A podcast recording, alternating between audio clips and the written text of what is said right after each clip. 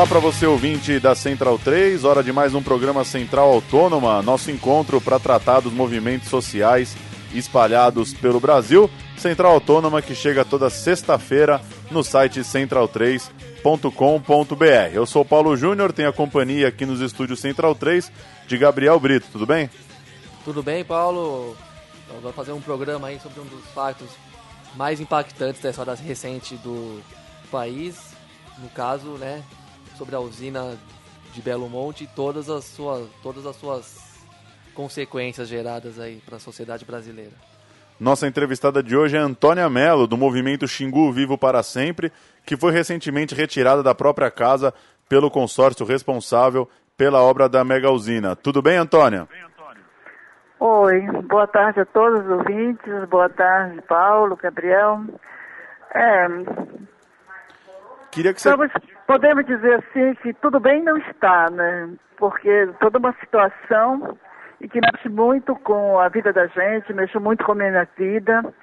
Isso já faz algum tempo e agora retirada, sendo obrigada, praticamente expulsa da minha casa.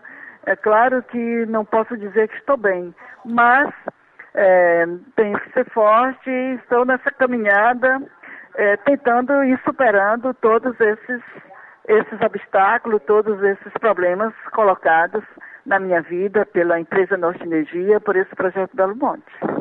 Conta pra gente, por favor, como que foi o episódio que marcou a, a perda da sua casa?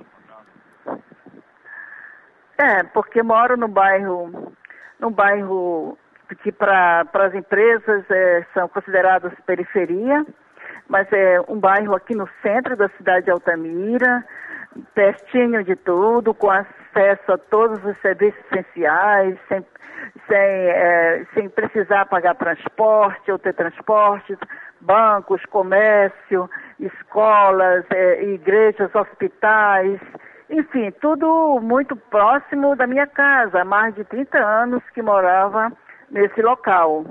Só que essa área é uma área considerada, é, considerada de risco, né? É, pela hidrelétrica Belo Monte, pelo projeto, área que pode ser de alagamento na cota 100.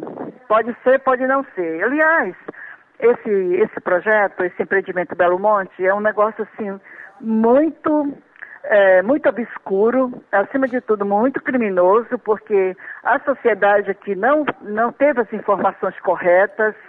É, quando se procurava saber de informações, as pessoas diziam que era o chefe que sabia, as empresas encarregadas é, é da, da, da, da, empresa é, é, responsável Norte Energia. Então, assim, a negação é uma das coisas mais criminosas é a negação de informações para a população. Então, e tudo isso é, é muito grave porque é, as pessoas ficam sem saber de informações. E, e, eu, por estar à frente dessa organização do Movimento Xingu Vivo para Sempre, que não é de hoje, que é uma história de quase 30 anos de luta dos movimentos sociais aqui de Altamira e da região, contra esses empreendimentos. Em 80, na década de 80, contra Cararaô, e na década de, de 2000, agora, contra Belo Monte, né? É, porque exatamente isso é um projeto que vem da ditadura militar e ainda hoje está sendo imposto, está sendo conduzido, implantado e implementado com, com os requisitos da ditadura militar onde as pessoas não têm direito de falar, não têm voz, não têm vez, e se dentro de uma mascarada democracia desse projeto, dita é, é, é, desse projeto que eles dizem ser o nada da democracia, as pessoas falam, falam, mas não são escutadas e nem ouvidas, são apenas para cumprir cronogramas da empresa e do governo. Então tudo isso leva é, um episódio muito drástico, muito triste, é muito mesmo é, é, muito criminoso contra a vida, os modos de vida, contra os direitos humanos, sociais, ambientais, enfim, das pessoas, das famílias que habitam, é, que habitavam esse local, essa região, onde todo mundo foi obrigado a sair.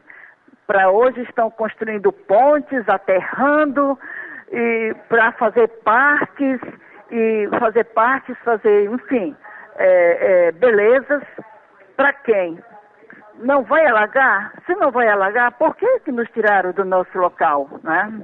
Então, é, assim, muito trágico. É um negócio assim, como diz, disse os funcionários de uma empresa para uma vizinha minha, que questionou assim para ela, por que, que você ainda não saiu daqui? Ela disse, olha, porque disseram que eu não preciso sair. Não, nós precisamos fazer limpeza nisso tudo aqui. Então nós somos tratados como lixo. Então é, é uma, uma limpeza étnico é, é, social. Uma limpeza social. Se não, se não vai alagar essa área, por que nos tiraram? Então exatamente está aí. Para fazer uma limpeza. Né? Então, tudo isso é muito criminoso, isso é muito chocante, é muito indignante. Certo. Antônia, é, o que, que você pode contar pra gente, assim, para ter um pouco mais de noção, ainda mais para quem vive longe, né, da, de Altamira, como é que é a vida na cidade nos últimos anos, depois que chegou mesmo a obra para valer? E o que você Muita imagina, gente. o que, que você hum. também imagina para o futuro dessa cidade? Pois é, muita gente hoje diz assim, é, porque essa é uma luta que se vem colocando em pauta e fazendo é, e tentando explicar para a população, e, enfim, mostrando outras realidades de outras construções de barragens como Tucuruí aqui na nossa porta, aqui na região da Transamazônica. Então, o povo já vinha sendo alertado há muito tempo por nós, né? Pelos movimentos que ergueram essa bandeira de combate a esse empreendimento. E aí hoje o povo diz para nós assim, as pessoas dizem para nós, eu era feliz e não sabia, né, história, né? Eu era feliz e não sabia. Então nós vivíamos aqui uma cidade, é, uma cidade de polo da região de 11 municípios aqui na, na Transamazônica, em Xingu, né, na rodovia 230 Transamazônica.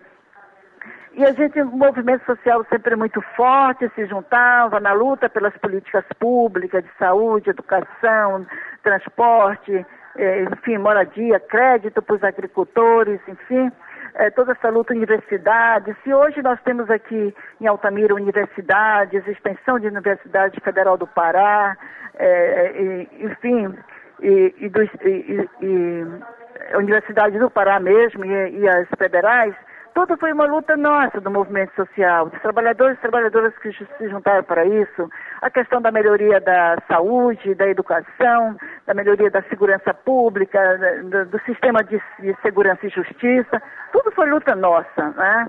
Então a gente vivia assim, é, lutando, mas tendo o nosso rio, nossos peixes, tendo uma, uma, uma coisa linda que é o Rio Xingu, é, rodeado de ilhas, de ilhas totalmente sem, sem ser degradadas, ilhas nativas, tudo bem cuidado. Os indígenas viviam nas suas aldeias, cuidando da sua cultura.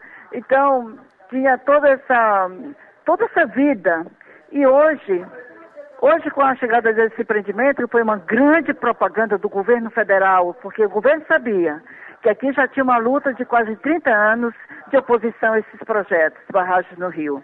E aí, então o governo e as empresas fizeram um lobby muito, muito, muito bem feito, né?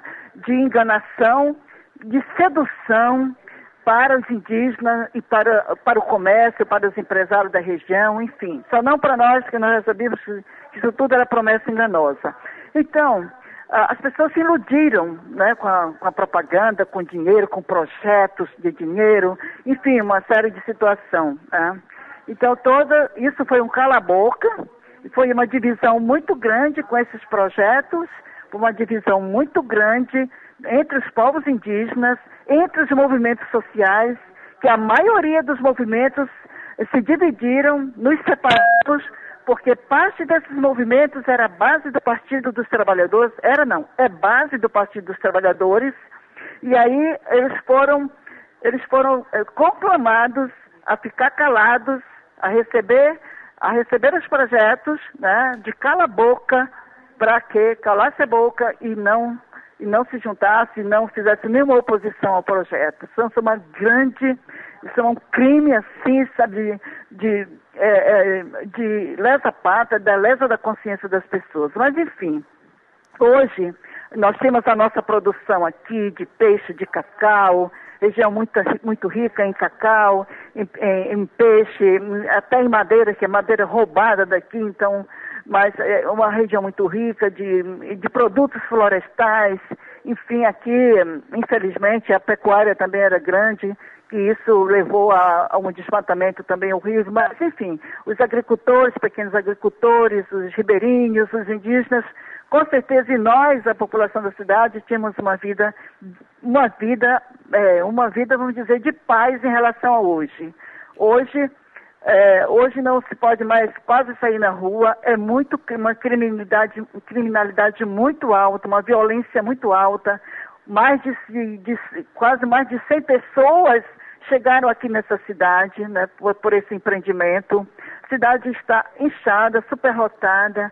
Os, uh, os, os, os órgãos de saúde e, estão estourados porque a demanda é muito grande, não dá conta, e os serviços, os, os órgãos não teve eh, estruturas, não foi criada estruturas para, um, para receber essa grande demanda de população que veio para cá, os órgãos de segurança pública, de justiça, enfim, a educação está hoje assim com um nível muito baixo, porque os alunos evadiram da, da escola, muitos alunos, muitas crianças que estavam nos seus bairros estudando tiveram que mudar para esse reassentamento distante da cidade, que lá não tem escola, lá não tem posto de saúde, lá não tem nada praticamente, as famílias foram jogadas para lá, distante do centro onde tem esses serviços.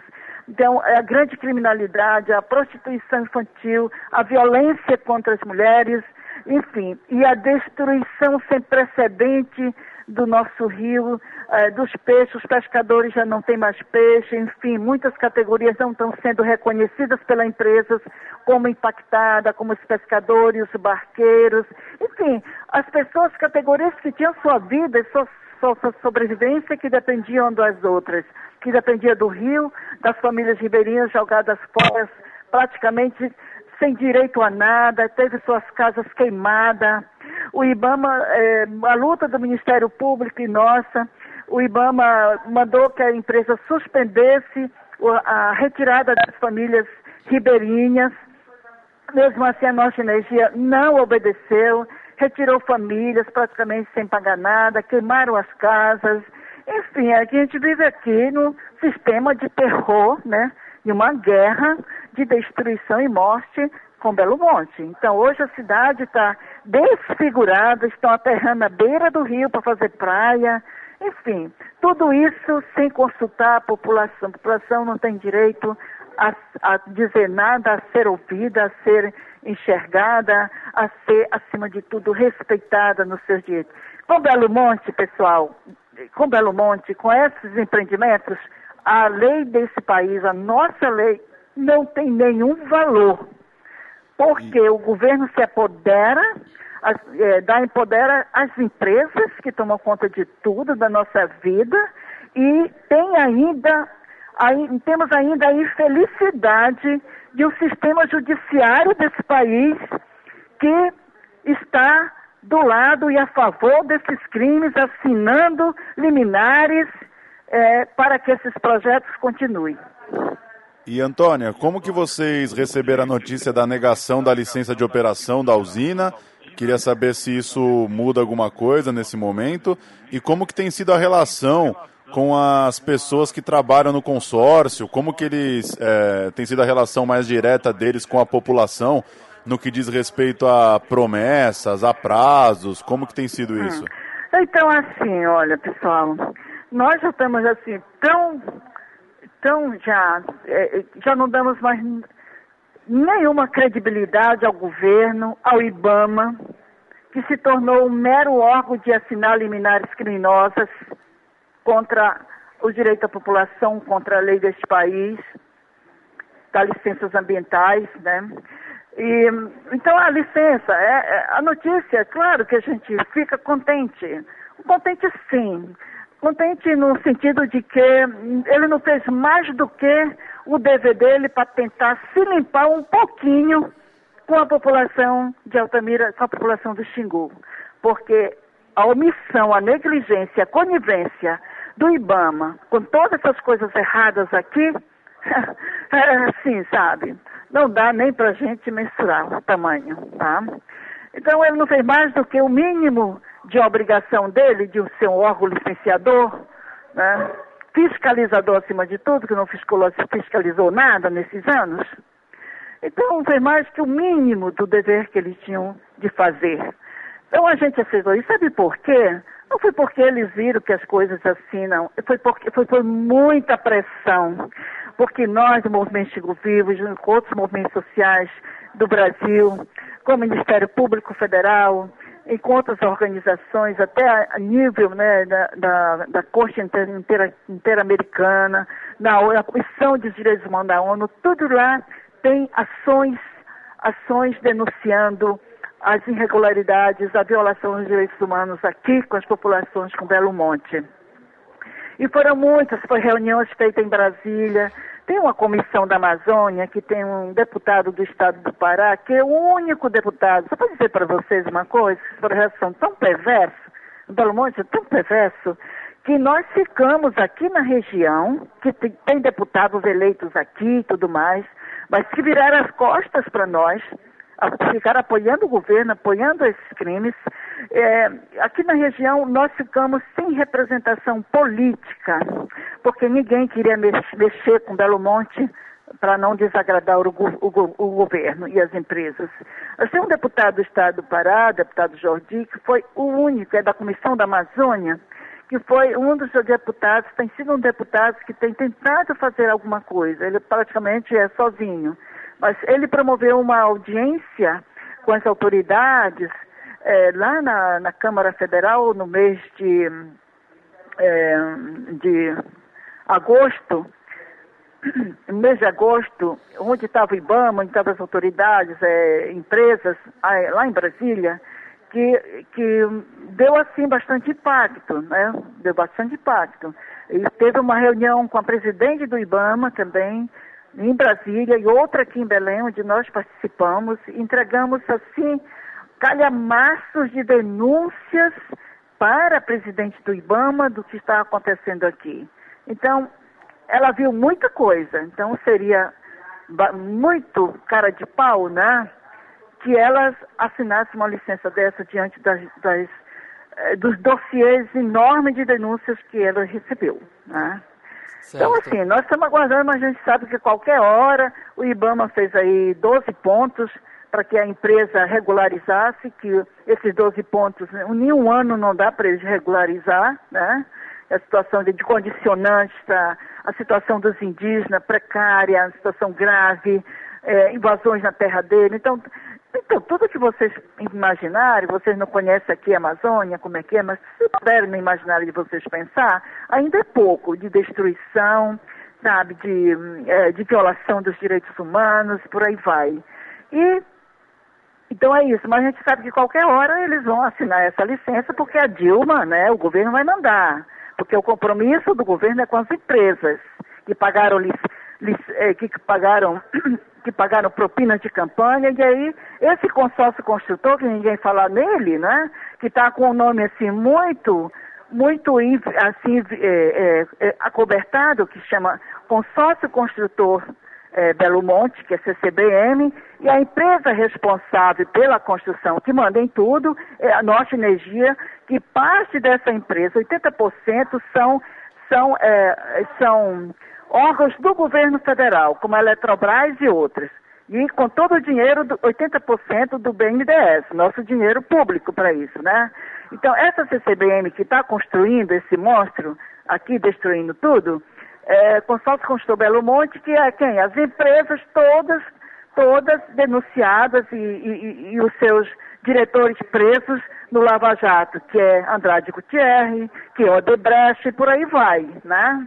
Então, só para se ver que projeto é esse, com, o que o que que tem é, por trás, enfim, ou na frente, em todos os lados desse projeto, né? É legal. E hoje, exatamente, a nossa vida aqui mudou muito e muito para pior, né? Tá um horror assim, uma desilusão muito grande da população, enfim, é. Certo. Mesmo assim, Alexandre e, e Paulo, né? Gabriel Mesmo Paulo. assim, nós seguimos lutando, porque esse modelo implantado com, por esse governo, com essas empresas, para a Amazônia é uma desgraça.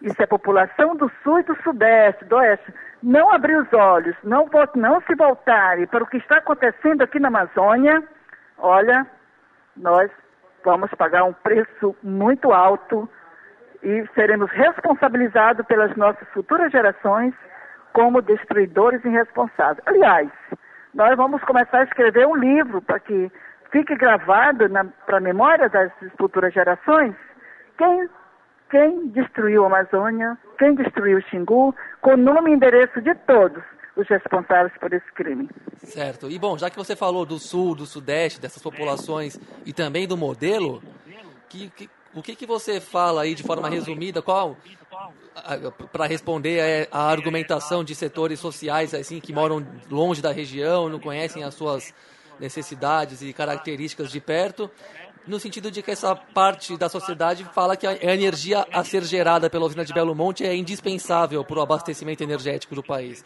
Nesse aspecto mais técnico aí, como é que você responde? Olha, os, as pessoas que trabalham, nós temos orientação de especialistas das universidades, dessa área energética, e eles dizem que isso é um horror, que isso é uma grande mentira, né? que o Brasil não precisa da, de, de Belo Monte, que aliás, né, para quem é, se debruça um pouquinho para estudar esse projeto, já vê que já vê por aí que o próprio governo já diz às empresas que Belo Monte eles classificam como uma das maiores usinas do Brasil, a terceira maior do mundo, e que vai gerar 11.233 megawatts de energia. Mas isso, isso, é, isso é, é, o que é o lobby. Mas eles dizem ao mesmo tempo que vai gerar é, energia firme 4 mil megawatts. Para um empreendimento desse, com mais de 30 bilhões de reais, do dinheiro público, do Tesouro Nacional, do BNDES é, é, público, é, para gerar só esse pingo de energia, então, por, por si, isso já é inviável. Isso está na lei, já é inviável. Né? Então, não é isso. Esse projeto é mesmo coisa pessoal do Lula, quando entrou, porque ele disse que ninguém teve coragem de fazer Belo Monte, de enfrentar esses índios, essas oposições, mas ele ia fazer. Ele ia fazer de qualquer jeito, mas ia fazer. E é isso que está acontecendo, de qualquer jeito, né? Então, o Brasil não precisa de Belo Monte, tem energia sobrando, tá? ah, ah, tem energia sobrando nesse país, eles não cuidam. É, na, na, na, distribuição, os especialistas dizem que é desperdiçado mais de 15% de toda a energia na distribuição, obsoleta, é, distribuição arcaica, que isso eles não renovam. E, além de tudo, né, diante do. Nós estamos aqui, para nós no estado do Pará, aqui nessa cidade de Altamira do Xingu, nós estamos pagando a energia mais cara desse país, tá? De péssima qualidade ainda. Péssima qualidade ainda. Né? Então, essa energia não vai ficar aqui nem um quilowatt para nós, está ficando só, os, só a destruição e arrancando o nosso couro. Temos que deixar de comer para pagar energia. Então, assim, é, para que é mesmo essa energia? Então, isso aí é um projeto mesmo, é, é um projeto mesmo, é, é, vamos dizer, é, de propina mesmo, de, de, garantir eleições desses governos, permanência desses governos no poder, né? seja lá é PT, PMDB, sei lá que diabo seja, né?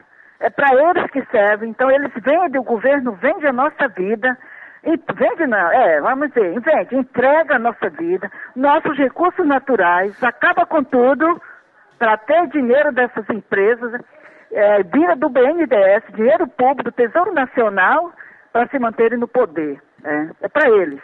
E o povo não.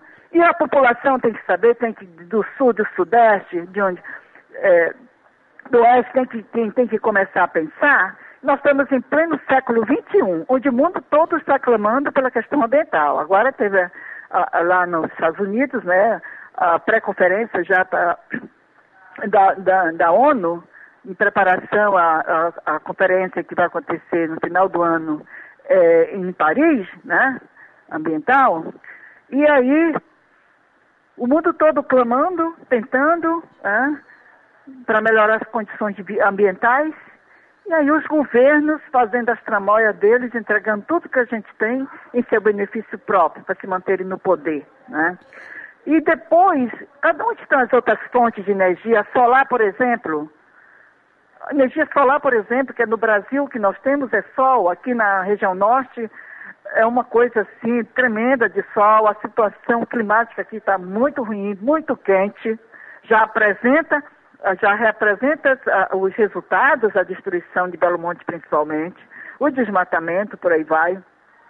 A queimada que estão fazendo nas árvores, nas ilhas, para queimando, destruindo as árvores e queimando as árvores. E aí, né, o governo ainda afirma lá na conferência que Belo Monte tem questionado pela BBC de Londres, questionado diz que reconhece que Belo Monte tem falhas, mas que não abre mão de hidrelétricas né, na Amazônia.